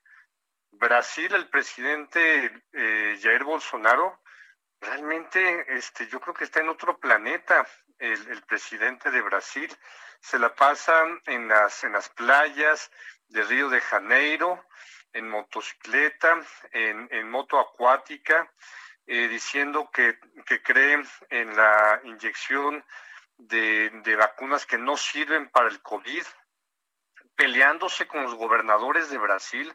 A ver si te suena todo esto, Jesús Martín. Eh, relajando las medidas de distanciamiento social Brasil es hoy el foco de infección de América Latina. Hoy los presidentes en todo el mundo, desde España, Italia, China, Francia, Estados Unidos, Canadá, se debaten cómo van a pasar a la historia por el manejo de esta crisis pandémica que nos tocó a nuestra generación. Por supuesto que los eh, líderes surgidos de movimientos políticos atípicos como es Donald Trump, ¿no? Que, que no es un republicano, que llegó al poder arrebatándole la candidatura al Partido Republicano, Jair Bolsonaro, que también le arrebató la candidatura eh, a, los, a los partidos tradicionales brasileños, o por ejemplo Andrés Manuel López Obrador que creó un partido de la nada y que no tiene un, eh, una, base política eh, institucional de largo plazo, les interesa más a los, a, los, a los presidentes de corte populista, les interesan más las elecciones de corto plazo eh, las decisiones con base en la economía que en cuál va a ser las decisiones de futuro del país.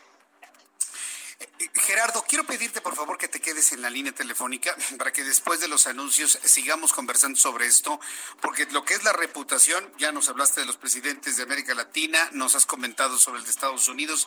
Quiero preguntarte cómo ves tú el que está preparando su reputación, eh, Andrés Manuel López Obrador, para su paso a la historia. Regresamos con esto después de los anuncios. ¿Me aguantas tantito, Gerardo, por favor? Por supuesto. Muy bien, vamos a ir a los anuncios. Le recuerdo que estoy en mi cuenta de Twitter para que me envíe sus mensajes. Arroba Jesús Martín MX. Escuchas a Jesús Martín Mendoza con las noticias de la tarde por Heraldo Radio, una estación de Heraldo Media Group. Escucha las noticias de la tarde con Jesús Martín Mendoza. Regresamos.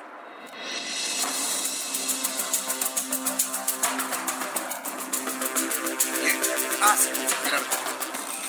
Ya son las siete y media, las siete de la noche con 30 minutos, hora del centro de la República Mexicana. ¿Qué temazo nos trae hoy Gerardo Rodríguez? Ah, en el Heraldo Radio, usted lo conoce, Gerardo Rodríguez, columnista del Heraldo de México, experto en seguridad, un asunto que inclusive me están comentando algunos de nuestros amigos en las redes sociales, la imagen al futuro, el prestigio, es decir, todo lo que en, materia de su imagen personal, su reputación, están buscando los líderes del mundo. ¿Qué va a pasar con un Andrés Manuel López Obrador desde tu punto de vista, Gerardo? Cuando a mí me queda claro que él está convencido que lo que hace está bien hecho, Gerardo. Te escuchamos. Mira, hay presidentes que van a salir a la historia o primeros ministros como la de Nueva Zelanda, que tiene prácticamente controlada la pandemia, o el primer ministro de Corea del Sur o en Japón, ¿no? Que están haciendo un gran trabajo para contener la pandemia. Y países que están haciendo el ridículo internacional, como es Brasil y Estados Unidos, o en su momento Italia y España, que tuvieron que tomar decisiones muy agresivas que los están hundiendo en, en términos de su economía. Yo no quiero todavía adelantarme cuál va a ser el eh, final o la conclusión de los historiadores o de los cronistas del manejo de la, de la pandemia. Hay muchos debates, Jesús Martín, sobre si las democracias o los gobiernos autoritarios están haciendo mejor su trabajo. Es, es, es un debate eh, fantástico en la, en la academia que estamos viendo y en los medios de comunicación. Pero hay democracias que están haciendo un gran trabajo como Nueva Zelanda o Alemania que contuvieron con decisiones, con acciones gubernamentales claras, con políticas de comunicación de crisis serias y también muy claras que han acatado sus sociedades. En nuestro caso, hay, tres, hay tres grandes críticas de la comunidad internacional hacia México. Una, no hay pruebas suficientes. Dos, hay una comunicación errática. Tres, hay una falta de coordinación terrible entre gobierno, sector privado y autoridades locales. Tampoco la excusa de que somos un gobierno federal como Estados Unidos es que ha impedido una buena coordinación para la pandemia. Alemania es un país federal, Argentina es un país federal y han contenido la expansión de esta pandemia. Bien, pues vamos a, entonces no nos resta más que esperar a ver qué suerte corre con su decisión López Obrador. Hoy decía que si había un rebrote, no puede haber un rebrote en el brote mismo, van a volver a cerrar todo. Yo creo que para un político no es nada bueno dar marcha atrás en sus decisiones, Gerardo. Pues mira, es de, es de jefes de Estado dar marcha atrás. En su momento Churchill dio marcha atrás de decisiones. Eh, es, es de jefes de Estado reconocer los errores y cambiar mientras el avión sigue volando eh, las, las ruedas con las que va a aterrizar en esta pandemia. Y Jesús Martín, si me lo permites, un último mensaje para, para la Secretaría de Marina, para nuestros marinos. Hoy es el Día de la, de la Marina Armada de México, de los marinos. Un fuerte abrazo por todo el apoyo que nos están dando en esta crisis y en otras muchas situaciones complicadas para nuestro país. Gerardo, muchas gracias y la verdad te agradezco el oportunísimo mensaje y felicitación para los marinos, para la Marina Armada de México. Muchas gracias por tu colaboración como todos los lunes. Gracias, Gerardo. Fuerte abrazo, Jesús Martín. Fuerte abrazo, que te vaya muy bien. Gerardo Rodríguez es un experto de, de toda línea eh, sobre asuntos de seguridad y mire, esto lo tenía pensado decirlo un poco más adelante, pero bueno, pues ya aprovechando en este instante, pues vaya un gran saludo a todas las eh, Fuerzas Armadas, en especial a la Marina Armada de México. Hoy, 1 de junio, es Día de la Armada. Por cierto, el presidente de la República encabezó una ceremonia en alta mar a la Marina Armada de México por ese lado, pues bueno, pues reconocerle esa sensibilidad al presidente. Pudo haber haberse ido a Isla Mujeres, a quedarse por ahí a tomar el sol y no haber hecho absolutamente nada hacia los marinos. Qué bueno que les reconoció su trabajo, qué bueno que reconoció a los marinos caídos, sobre todo en acciones que tienen que ver con la seguridad interna del país, pero yo creo que el reconocimiento que los marinos eh, disfrutan más, más que el de su comandante supremo, es el de la, de la sociedad, de la ciudadanía cuando van pasando en sus camionetas, en sus vehículos por una ciudad y de repente les echan claxons, les dan aplausos, los niños los saludan. Yo creo que no hay mejor reconocimiento más que es el que vayan siendo admirados por una sociedad, por su fuerza, por su valentía, por su disciplina, por eh, todo lo que el valor y su entrega significa en esta gran institución de la Marina Armada de México. Yo en lo personal me siento muy orgulloso y me siento muy honrado de contar con la amistad de algunos marinos y de algunas marinas. Eh, son verdaderamente gente valiente, gente fuerte, gente admirable. Eh, cuando he platicado con ellos, su marcialidad, su disciplina, su calidez, si usted no ha tenido contacto con elementos de las Fuerzas Armadas o de la Marina, quítese la idea de que son eh, hombres o mujeres completamente eh, alejados de toda conexión emocional. Son hombres y mujeres, además, con una calidad y con una calidez extraordinaria. Se lo digo porque los he conocido, porque los he saludado, porque he estado cerca de ellos, porque hemos investigado.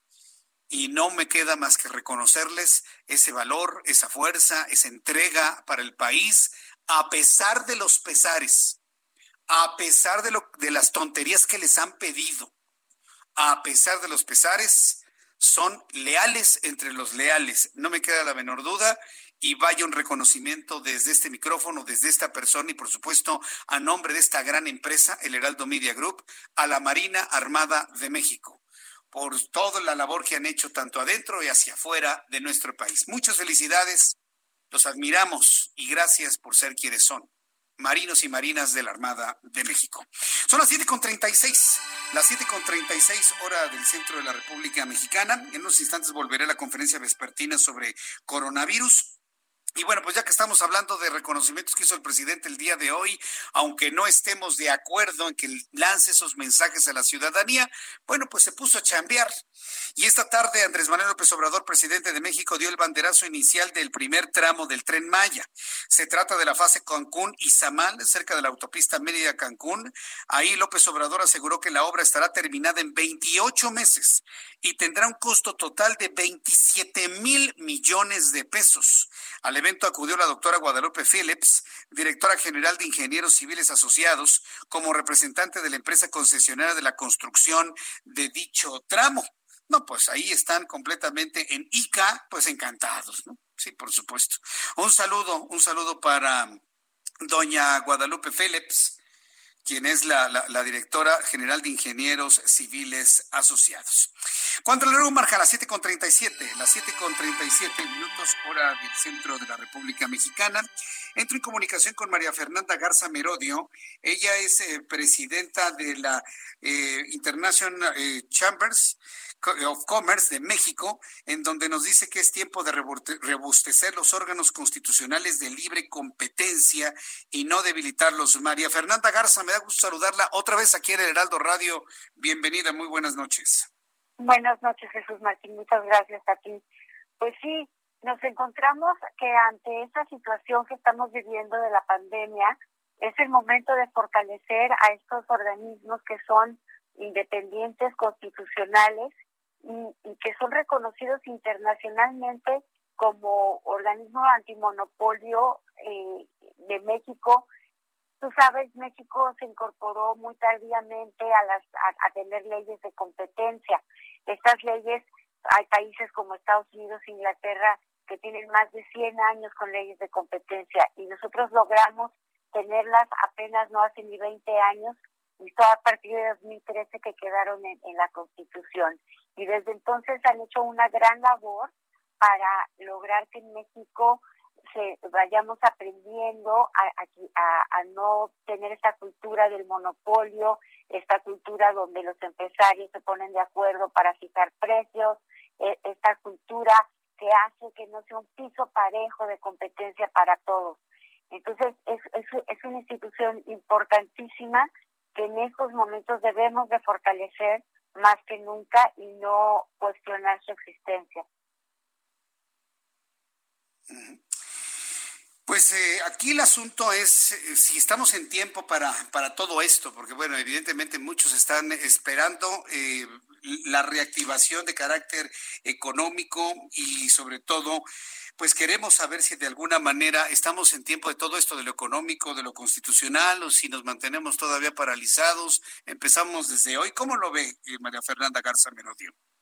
Yo creo que ante todo tenemos que, que, que, cuidar el Estado de Derecho, que sabemos que es tan vapuleado en este país, pero los que creemos en México no podemos salirnos de la ley. Por eso tenemos que, que seguir luchando por mantener estas instituciones como es la COFESE, como es la IFETEL, como es la, el, el INEGI, todos estos institutos autónomos, el mismo Banco de México que hace algunos años cuando yo empezaba de empresaria no existían en nuestro país y que ha sido un esfuerzo de la sociedad civil años tras año lograr y que no podemos permitir que de en una situación tan grave como la que vivimos se vengan abajo. Bien, pues María Fernanda Garza, yo, yo agradezco mucho estos minutos de comunicación y conversación con el Heraldo Radio pues eh, esperemos que las cosas mejoren. Yo creo que después de esta crisis que hemos tenido en todos los sentidos, que se ha involucrado en lo social, en lo económico, en lo familiar, en lo constitucional, en lo político, pues las cosas vengan mejor después. Sería un fracaso si volvemos a ser los mismos, ¿no creen? Es una gran oportunidad la que tenemos de, salir adelante de una manera distinta a la que veníamos caminando antes de la crisis. Bien, pues eh, María Fernanda Garza, muchas gracias por este tiempo para el auditorio del Heraldo Radio. Que tenga muy buena tarde. Igualmente, gusto saludarle. Buenas tardes.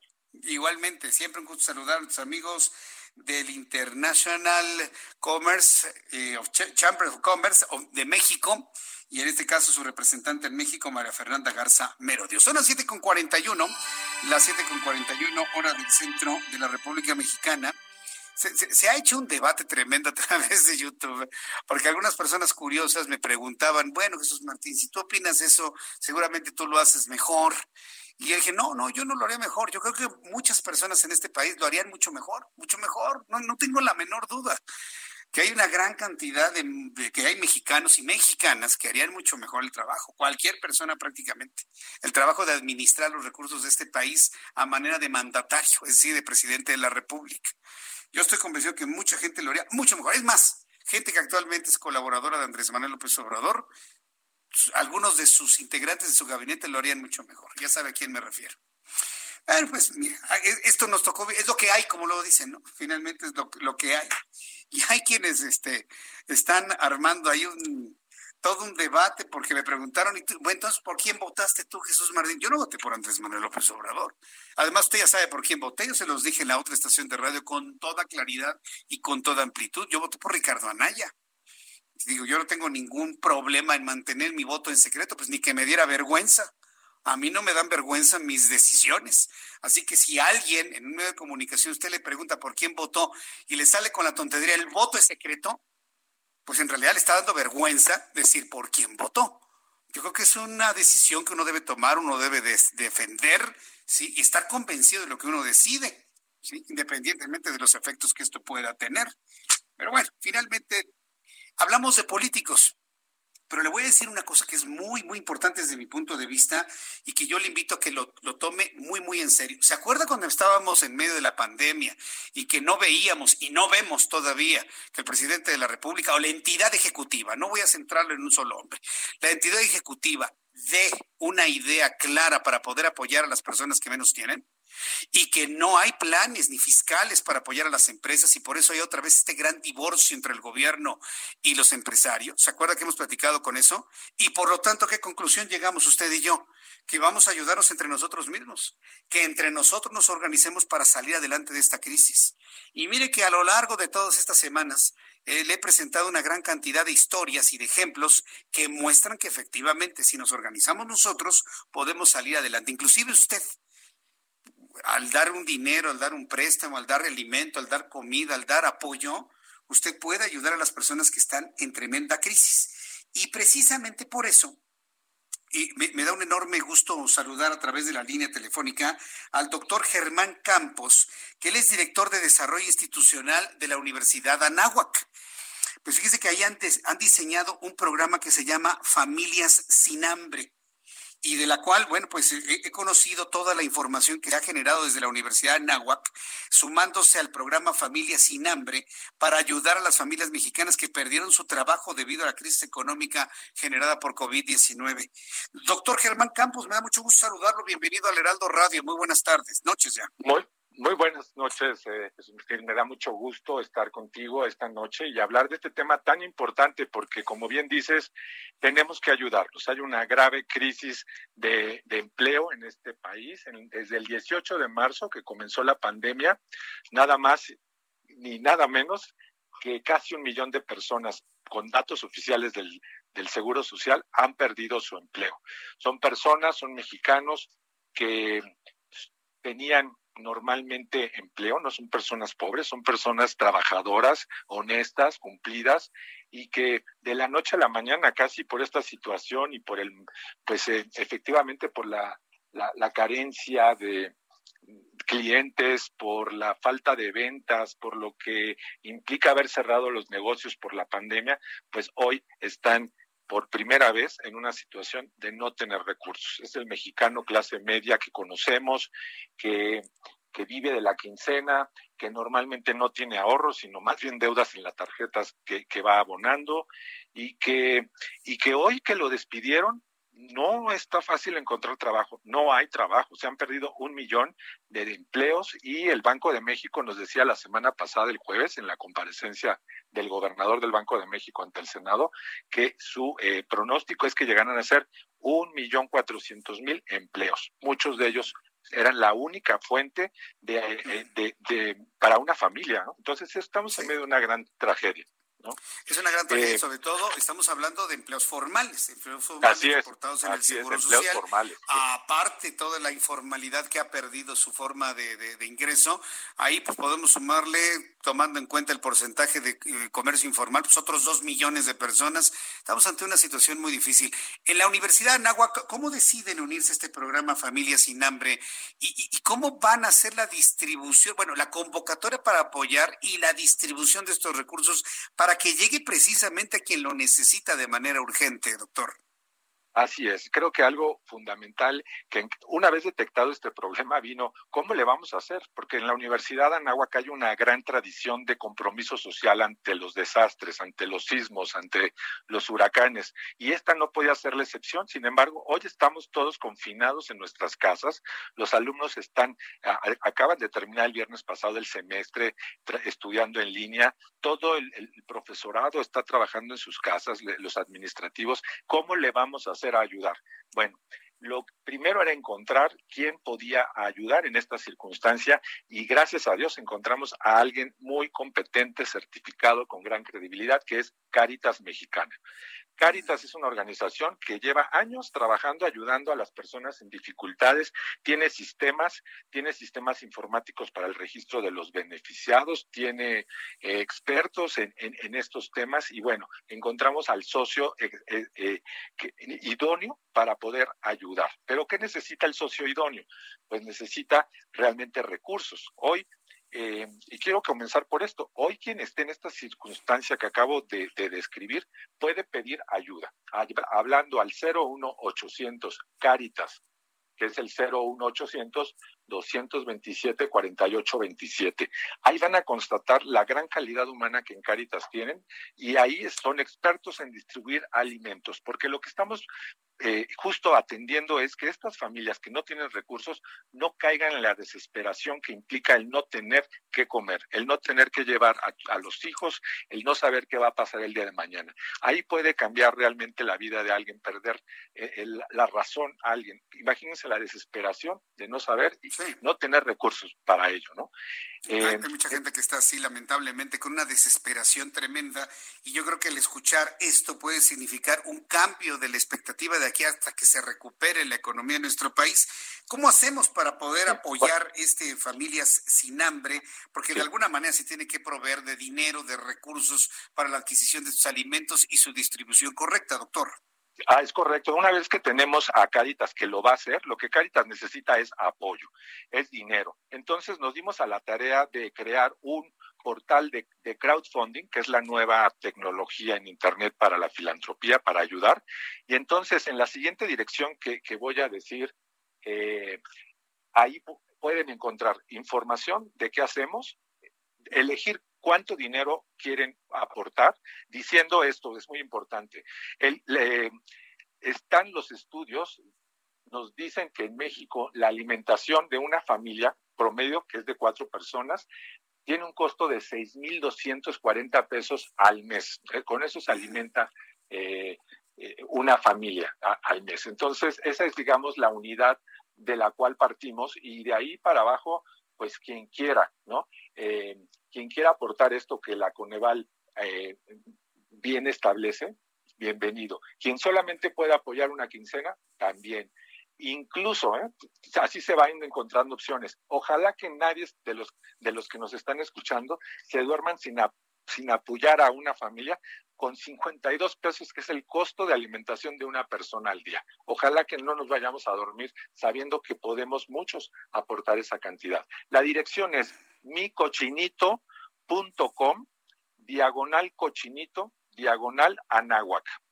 Este portal, eh, micochinito.com, es una, un portal mexicano, el más importante en crowdfunding, que es esta nueva tendencia de, de, apoyo en Internet.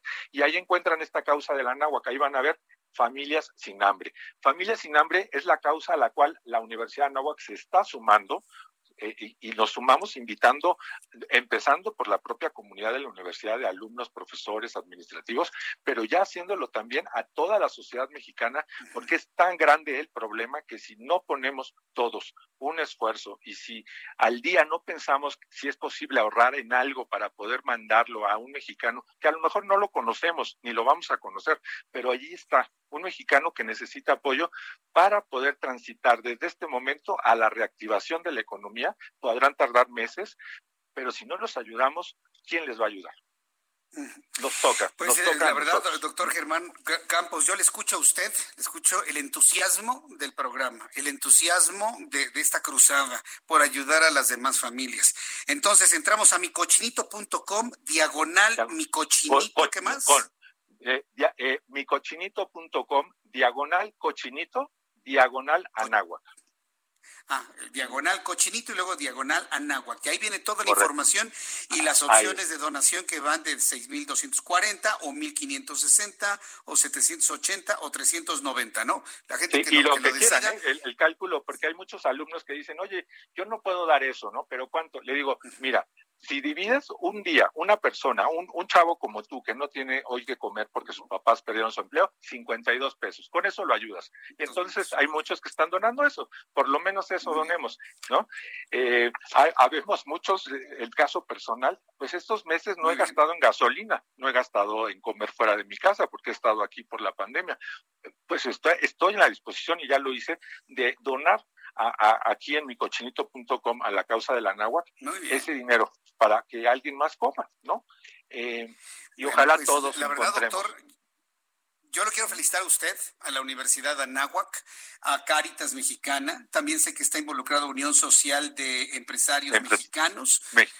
Con, la idea de poder juntar una cantidad importante de dinero, que son poco más de 3 millones de pesos, para tener fondos, poder comprar comida y que pueda comer las personas que han perdido su trabajo.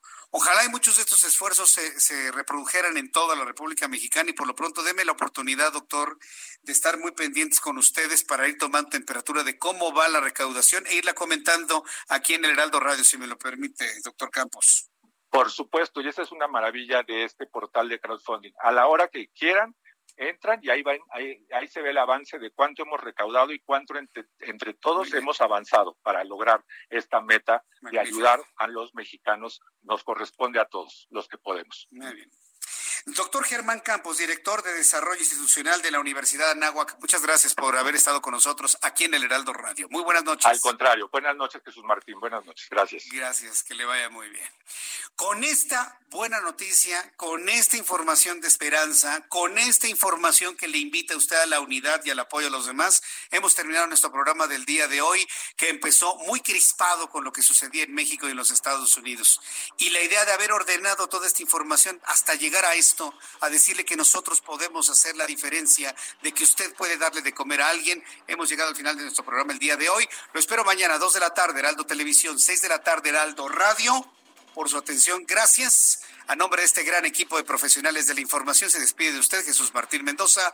Hasta mañana. Cuídese mucho. Esto fue Las Noticias de la Tarde con Jesús Martín Mendoza. Planning for your next trip? Elevate your travel style with Quince. Quince has all the jet setting essentials you'll want for your next getaway, like European linen, premium luggage options, buttery soft Italian leather bags, and so much more. And is all priced at 50 to 80% less than similar brands. Plus, Quince only works with factories that use safe and ethical manufacturing practices. Pack your bags with high-quality essentials you'll be wearing for vacations to come with Quince. Go to quince.com slash pack for free shipping and 365-day returns.